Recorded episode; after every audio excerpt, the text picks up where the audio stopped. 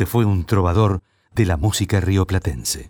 Hasta aquí Tímpano, el programa de Daniel Biglietti en el aire argentino a través de Radio Nacional.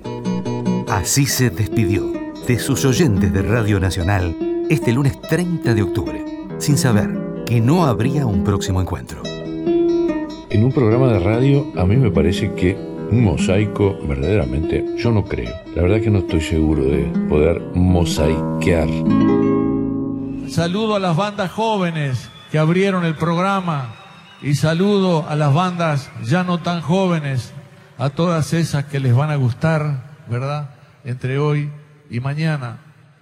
Y sigo apostando al mestizaje de las músicas, generaciones que quieren que la canción, que la música sea una manera de expresar cosas que por otros medios no se dicen. La muerte lo sorprendió sin dar indicios de estar cerca. Yo pregunto a los presentes. Hace apenas tres días hizo vibrar al público en el tradicional festival uruguayo de Antelfest, en Piriápolis. Que esta tierra es de nosotros y no del que tenga más. Hombre de alto compromiso político y de música que atravesaba las venas.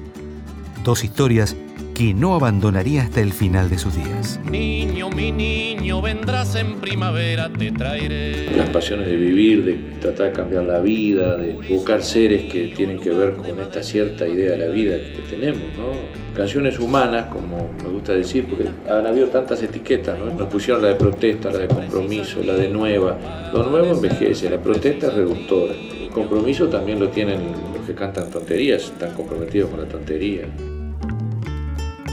En una de las tantas entrevistas que conserva el archivo de Radio Nacional, Biglietti le contaba a Mario Weinfeld que estaba trabajando en un nuevo disco.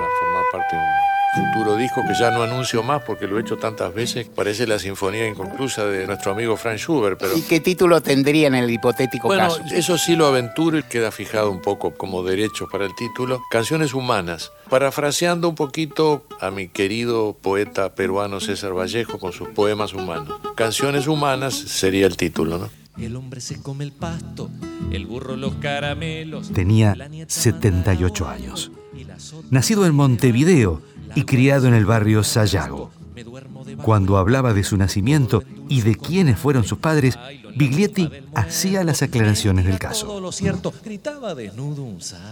Yo nací en el hospital militar. Siempre que nombro la profesión de mi padre en esta América Latina y en este sur nuestro, aclaro que fue cofundador del Frente Amplio Encuentro Progresista, que tuvo una actitud democrática y que además fue militar porque se escapaba con la guitarra, era muy indisciplinado y entonces en esa época las madres viudas tenían como solución poner al hijo en la escuela militar. Lo echaron por mala conducta y por algún contacto político de la época, este lo dejaron entrar de nuevo. Se retiró a tiempo, antes de que viniera toda la infamia de la dictadura, con una historia clara. ¿no? Desde que los hijos educan a los padres, se acabaron los complejos de Edipo. Fue detenido en 1972 por la dictadura uruguaya y liberado gracias a una campaña que tuvo como participantes a Julio Cortázar, François Mitterrand y a Jean-Paul Sartre, entre las principales figuras de la cultura y de la política mundial. Tiempo de echar a andar y de encontrarnos sangre liberada. Exiliado inicialmente en la Argentina, en 1973 se radicó en Francia, donde residió hasta rocas, Y otras veces un 1984. árbol con las últimas hojas.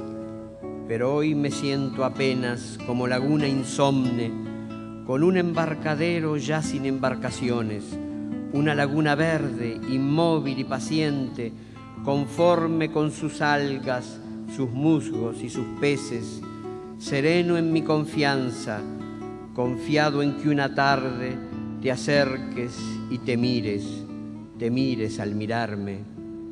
Regresó a su país y junto con el poeta Mario Benedetti lanzaron el disco A Dos Voces, con grabaciones de conciertos de ambos artistas durante el exilio.